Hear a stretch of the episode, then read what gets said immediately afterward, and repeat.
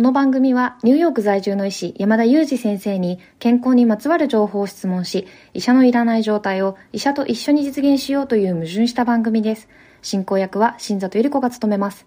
聞きたいテーマや質問は、ウェブマガジンミモレでの山田裕二先生の連載コーナーへお寄せください。感想は、ハッシュタグ医者のいらないラジオで、ツイッターでつぶやいていただければと思います。本日もよろしくお願いいたします。お願いします。あ、先生今日すごく元気に、あの、お願いしますと言ってくださったんですけど、最近なんか。いつも、いつも元気です。いつも元気ですか？あの、最近ニューヨークは変わったことはありますか？あの、豚の散歩とか見かけますか？そうですね、豚の散歩は最近見かけてないですけどね。そうですね、うん、ニューヨークって今あのちょうどこう観光が終わってですね人が少なくなる時期ではい、でちょっと物寂しくなる時期なんですけど物寂しくなるからこその実はそのなんていうかイベントみたいなのがあってむしろローカルの方が集まるんですけど例えばレストランウィークっていうのがあって、はい、この時期しかやらないんですけどこの時期はですねこうニューヨークのこう名だたる高級レストランがですね一律何十ドルでコースが食べれますっていうあのそういうですね2週間ぐらいにわたってあの本当にあのニューヨーク中のレストランが参加してやるんですね。でこの時期っては観光客の方も多くないのでそのお店の予約も取りやすくなってますしで普段は行けないような高級レストランにリーズナブルな値段で行けるので実はローカルの人たちは今からこうよしここからレストランウィークで何軒かレストラン予約するぞと動く方多いんですけどまあ、あのこういう時こそと思ってですね私もこうステーキハウスとか行こうかなとちょっと今計画しているところで。へえー、すごいですね。レストランウィーク。なんかニューヨークらしいななんて思いましたが先生あの予約されるつもりのステーキハウスはどんなところなんですか？そうですね、これ迷うんですよね。なんかこう結構ですね、あのステーキハウス、まあ有名どころも、あのレストランウィークに参加していますで、日本にあの参入したところだと、例えばピーター・ルーカーとか、あるいはベンジャミンステーキハウスとか、いずれも東京に参入してますけれど、こういったところもレストランウィーク参加していて、ただどうせなら東京にないところかなとも思っていて、まあ、ニューヨークにしかないようなお店に行こうかなと思ってますけどね。へえんか今おっしゃった2つ確かに聞いたことあります。高級なレステーキハウスですよね。確か。そうですね、うん、まあ、ニューヨークのあのピーター・ルーガーも高級なんですけど、まあ、日本はそれよりもさらに高額になってますので、はい、あの日本で行く方がさらに高級なステーキハウスになってると思いますけど、まあ、そこはまあ有名なステーキハウスですね。でもなんかあの地元の方がそのニューヨークのレストランを楽しめるっていいウィークですね。そうなんですよ。でこのステーキが半額ぐらいでコースになって楽しめるので、まあ、本当に非常にお得な2週間ですね。あのイメージなんですけど高いステーキハウスって骨がついてこう T ボーンっていうんですかね。ああいう形のステーキが多くてステーキ以外のものを食べるとお腹がすごいいっぱいになるっていうイメージがありますあそうですよね、うん、なんかあのフィレとサーロインが両方楽しめるみたいなティーボンステークですよね。まああの確かにそれとマッシュとポテトを頼むとそれだけでもお腹いっぱいになっちゃうんですけどあのそのレスタウィークの場合にはそこまでのものではなくてなるほどもう少しなんていうかあの小さめのステーキとあとまあコースになってくるっていう感じですね。ありがとうございます。なんかニューヨークのお話がこう聞けて嬉しいです。ちょくちょくと。皆様にもニューヨークの風を少しお届けできたのではないかなと思います では本日の、えー、トークテーマに移りたいと思いますはい。では、本日のトークテーマなんですけれども、リスナーの方からいただきました質問にお答えいただきたいと思っております。えー、りょうさんからいただきました、え、質問です。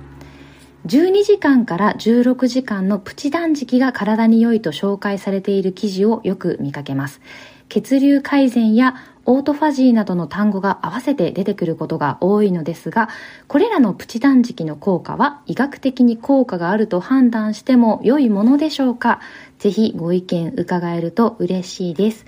とのことです。先生お願いいたします。そうですね。新座さんどう思いますか？ど よよ予想してもよろしいですか？はい。私最近先生の健康まとめニュース1週間のをあの伺っていてこう父親の育児参加に関する先生がニュースを言ってる時にあもしかしてこれは量反応関係なんじゃないかとか結構予想したりしてるんですよ。なのでちょっとこれは予想するとですね医学的に効果があると断言してはいけないと思います。なるほど、はい、断言できないということですね。はい。はい。まあおっしゃる通りですね。あのはい。断言はちょっとできないですね。この断食についてはですねまああの研究がないわけではないんですけれどもその断食がもたらすその健康への影響を証明するにはですねまあざっくり言うと例えば断食をしている人とそれから断食をしていない人で比べてじゃあ例えば寿命がどっちが伸びますかっていう質問に答えるためにはその方たちが寿命を全うするまで追いかけて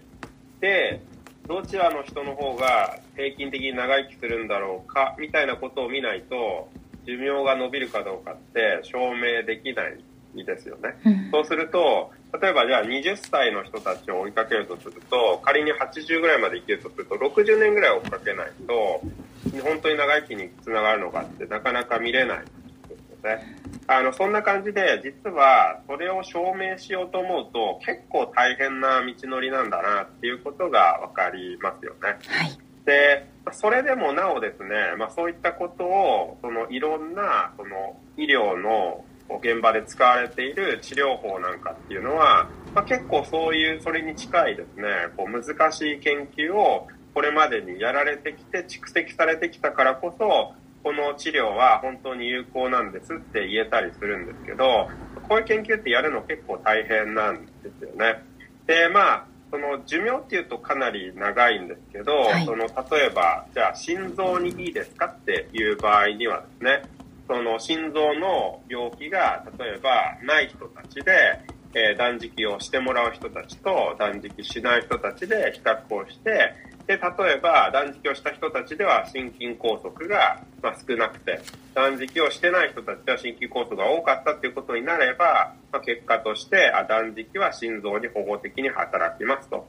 いうことが言えるわけですね。まあ、こういう研究を計画しなければいけないんですけれども、やっぱりなかなかこういうものっていうのは難しくてですね、で、あの、これを証明するっていうのは大変なので、まなのでですね、その間接照明みたいなものを使ってですね、こう、炙り出そうとしていくわけですね。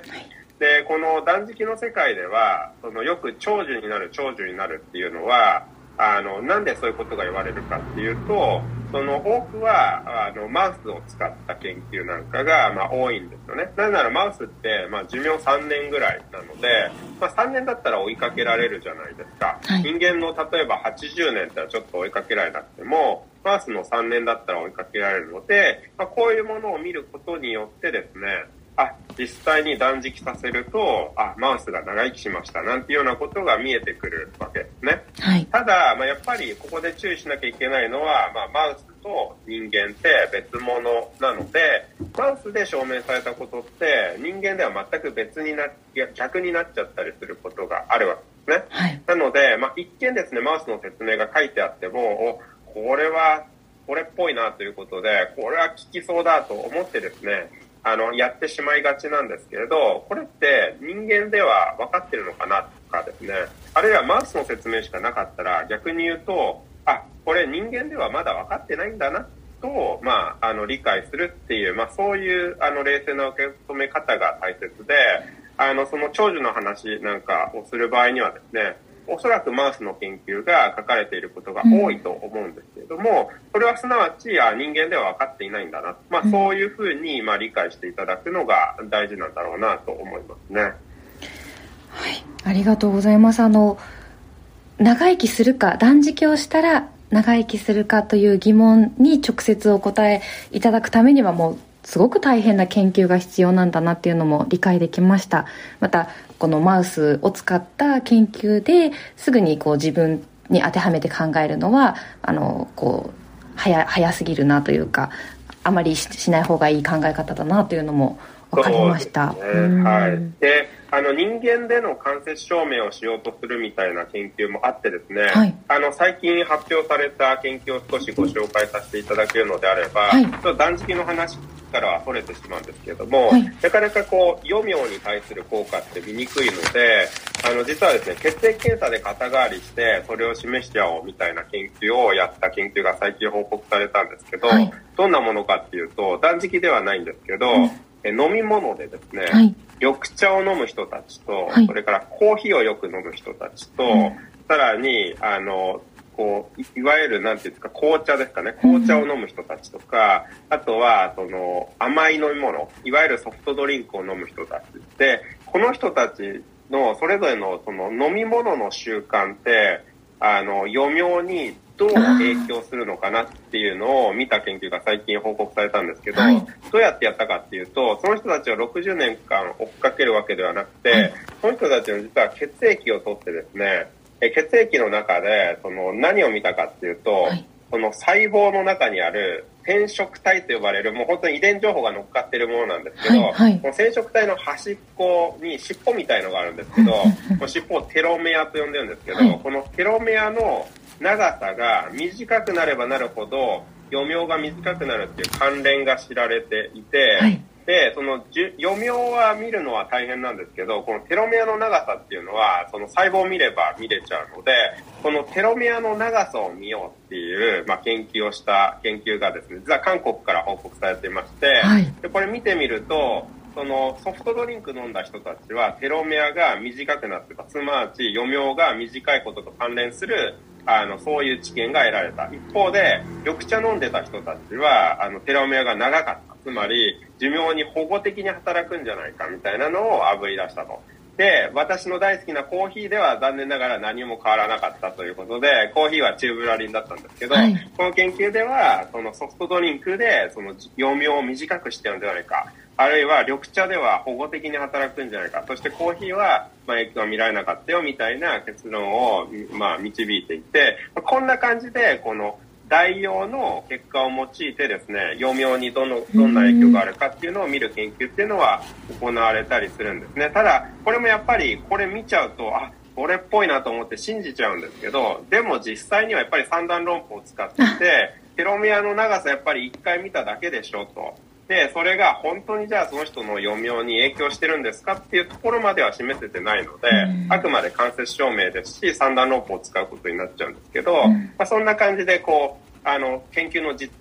実行可能性を高めるためにですね、そういった形で研究を行ったりして、こう仮説の確からしさをですね、少しずつ高めるっていうような方法を取ったりするんですよね。ありがとうございます。この三段論法は本当に逆転してしまうことがあるので、あの、すごく注意が必要です。まあ、古典的にはですね、医学の世界の大きな大失敗と言われてるんですけど、失敗というか分からなかったからしょうがないんですけども、はい、古典的に昔ですね、ベータ遮断薬って呼ばれる薬があってですね、はい、このベータ遮断薬っていう薬を投与すると心臓の収縮ポンプの力が弱まるんですね、っていうことはまず分かっていると、はい、で心臓のポンプの力が弱まると、はい、心臓のポンプの力が悪くなるので、心臓の状態が悪化して死につながってしまう。ということで、心臓を守るためにはこのベータ遮断薬は使ってはいけないっていうのが常識だったんですね、はい、でも実際直接的にこのベータ遮断薬心臓に悪いのかっていうことを直接的に証明しようとしたら全く逆だったっていう衝撃の事実が分かって実はベータ遮断薬を使った人たちの方が長生きしたということが分かって今、心臓のポンプに病気がある心不全の患者さんに、このベータ遮断薬を使うっていうのはもう医療の中の常識なんですね。でも、過去にはその三段論法を使って全く逆のことが常識とされていたんですね。こんな感じで三段論法っていうのは全く逆にひっくり返るということがあるので、まあ、そういった意味でですね、この断食であれ、まあ、食べ物の話であれ、三段論法っていうのはちょっと注意が必要なんだなっていうのも、まあ、頭に入れておいていただけるといいんじゃないかなと思いますね。そんなことがあったんですね。医療の世界でも。ではあ、ベータ遮断薬、とんだ悪者扱いをされてしまっていたんですね。そうなんです。過去には悪者扱いだったんですけど、うん、実はすごくいいやつだったんですね。なるほど。では、このりょうさんの、こう、疑問へのこう回答とするのであれば、やはり私の予想通りだったということでしょうか、先生。そんなことはないですか、ね、そうですね、うん、はい。あの、なかなかですね、この断食の健康への影響っていうのも語るのは難しいですね。まあ、あの、強いて言えばですね、はい、その、ダイエットの一環として、この断食を使うという場合に、肥満がある方がダイエットを実現できるという意味では、その方法論の一つとして、あの、有用なものである可能性は高いと思うんですけれども、それ以外にその断食が直接もたらす効果っていうのはまだよく分かっていないことが多いというのが、まあ、結論になるんではないかなと思います。例えばこう断食をしたら血流が改善されるみたいなこうこともそんなに証明はされてないっていうことですかね。